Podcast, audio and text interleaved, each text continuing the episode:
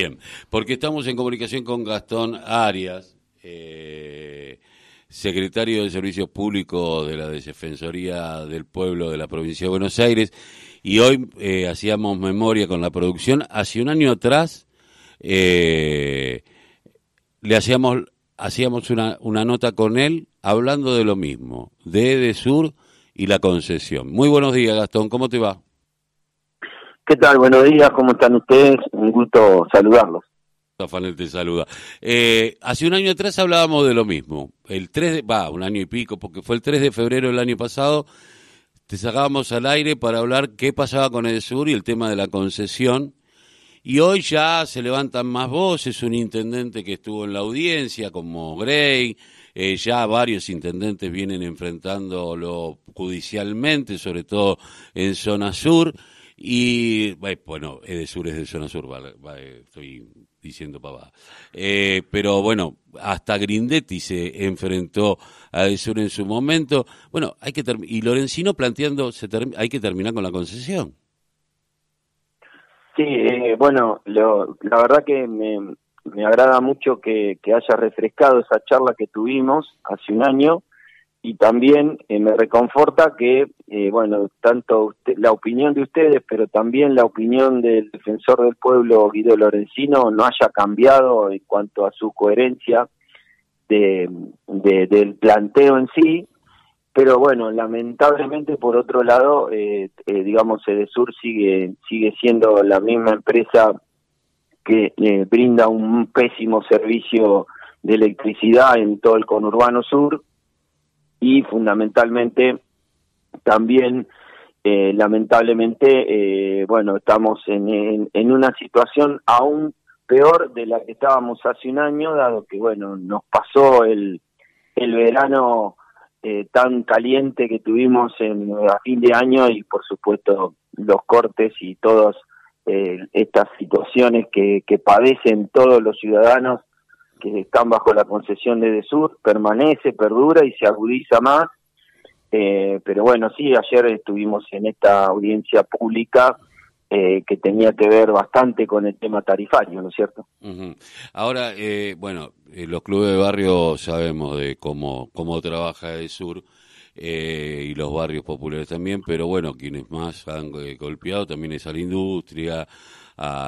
eh, yo he visto en los cortes de luz, bueno, gente, los almacenes teniendo que tirar mercadería, eh, bueno, un montón de situaciones a las cuales vivimos y una empresa, yo decía, bueno, hay que auditar eh, lo que entró, lo que se le subsidió, y lo que se lo que se fugaron también porque el dinero va a las casas centrales o a las empresas que forman parte de este holding y uno piensa, eh, no invierte, se llevan la guita, bueno, eh, de alguna manera si se termina la concesión habrá que expropiar determinadas cuestiones y para que cobren, cobrar algunas multas. El otro día hablábamos con la gente de el, personal jerárquico de la energía eléctrica con Carlos Minucci y Carlos nos secretario general del gremio y Carlos nos decía eh, qué van a hacer con la central de de, del puerto, ¿no? Porque tienen 50 años, nunca se invirtió ahí y ya están obsoletas y no van a dar abasto con lo que se viene. Eh, digo, eh, es, es complicado sacarle la, concesión a, a Desur o es una decisión política? Bueno, yo creo que depende un poco de, la, de, estas dos cuestiones, ¿no es cierto? O sea, de que más allá de todo eh, de todos las, eh, las, los incumplimientos de esta empresa, eh, obviamente estos contratos de concesión que son de los 90, que no tienen nada que ver con la realidad que vive la humanidad hoy, mucho menos los argentinos, los bonaerenses, eh, digamos, esto es una, una cuestión compleja desde lo contractual, porque por supuesto también lo primero que hacen estas empresas es marchar a esos organismos internacionales de arbitraje para, para justamente reclamar y, todo el establishment mundial se pone en contra de la Argentina eh, por, por la falta de seguridad jurídica, etcétera. Y bueno, también por el otro lado, eh, sabemos que eh, tiene que responder a una decisión política. el defensor del pueblo lo, ha dicho en innumerables ocasiones, de que esto no da para más porque además yo te hago una, le hago una pregunta a usted, le hago una pregunta a todos los oyentes. Eh, ¿Qué empresa que dice todos los años que pierde plata durante años y años eh, no, no cierra y baja sus persianas, ¿no es cierto? ¿Qué es lo que pasa para que perdiendo, perdiendo y perdiendo y diciendo que si no tienen tarifa no pueden avanzar, qué es lo que hace que estas empresas se queden? Y que además quieran quedarse más de 60 años que le falta para finalizar el contrato de concesión. O sea, evidentemente hay una fuga, evidentemente hay eh, ahí un, un, lugar oscuro donde los recursos no se invierten, tengan tarifa o eh, digamos dolarizada como la tuvieron en la época de Macri y de Vidal, o tengan tarifas, si se quiere, hasta incluso hoy aún caras, porque nuestro defensor del pueblo pidió ayer que no se aumenten directamente las tarifas eléctricas,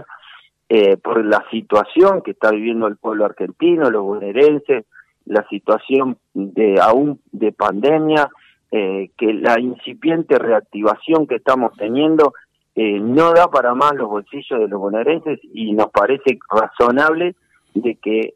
se espere aún un poco más esta recuperación como para que ahí sí podamos mirar una adecuación de tarifas, pero la verdad que la concesión de Sur no da para más y eso es lo que nosotros venimos sosteniendo desde hace años y lo vamos a seguir diciendo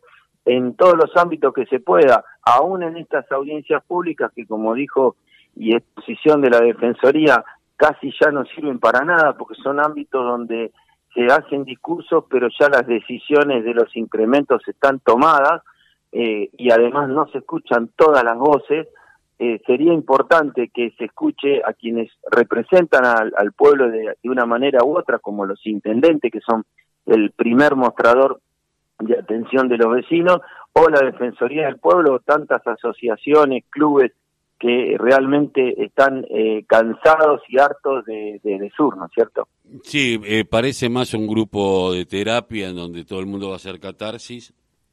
que algo que tenga, tendremos que empezar a eh, lograr alguna forma eh, de que eh, las audiencias y que el pueblo, por intermedio de ellas, eh, pueda plasmar y ser vinculante. Ya esto de que no sea vinculante la voz de, de, lo popular, de las organizaciones libres del pueblo, me parece que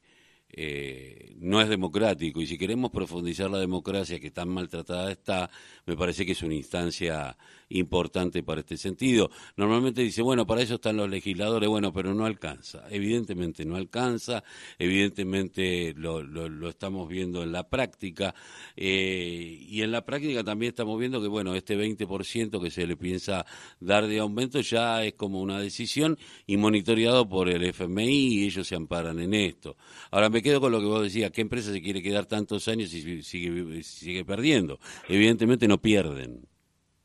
Totalmente de acuerdo, eh, digamos, son, eh, son discursos eh, que los podemos eh, poner a disposición de la empresa. Todos los años dice lo mismo, que no, que, que no, no, no tiene utilidades, que da pérdidas, que no, no le alcanza, que no puede hacer las inversiones. El esfuerzo que han hecho los intendentes, como vos bien lo decías, de todos los colores políticos de, de, de Conurbano Sur, el esfuerzo que permanentemente hacen eh, para amortiguar toda esta situación. Eh, obviamente, por el descrédito de la gente a veces eh, lo lleva directamente a, los vecinos y usuarios, lo lleva directamente a la, a la municipalidad y no a estas, a estas empresas que encima los locales de ellos estuvieron cerrados durante la pandemia, los municipios no. Entonces, todo esto es una situación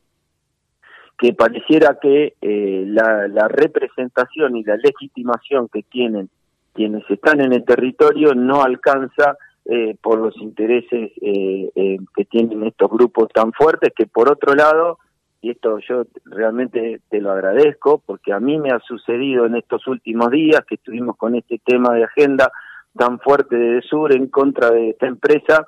en muchos casos nos han llamado para hacernos reportajes y después a los 10 minutos nos cortaban eh, y no, no, no nos hacían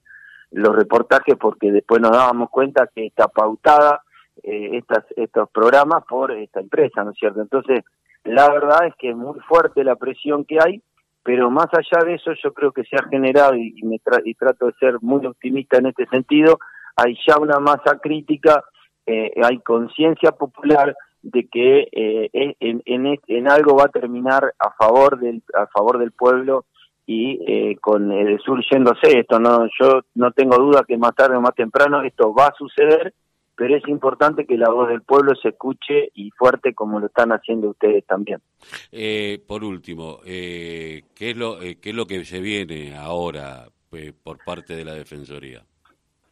nosotros eh, estamos también pidiendo, porque digamos ha habido algunos algunos términos de, eh, digamos, a nivel gubernamental, la provincia de Buenos Aires a través del gobernador,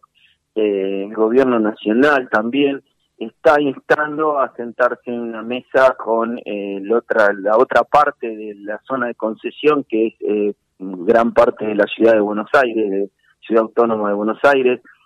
para buscarle eh, un camino eh, de, digamos, de, control, de salida eh, de, esta situación de mal servicio, de mala prestación, de mala calidad de, lo que prestan. y nosotros estamos ahí haciendo un trabajo fuerte y haciendo hincapié muy fuertemente en este tema. Así que seguramente lo vamos a seguir insistiendo tanto en el ENRE como en la Secretaría de Energía con el pedido de quita de concesión Estamos analizando también legalmente si podemos ir con, con algún tipo de planteo judicial, aunque no somos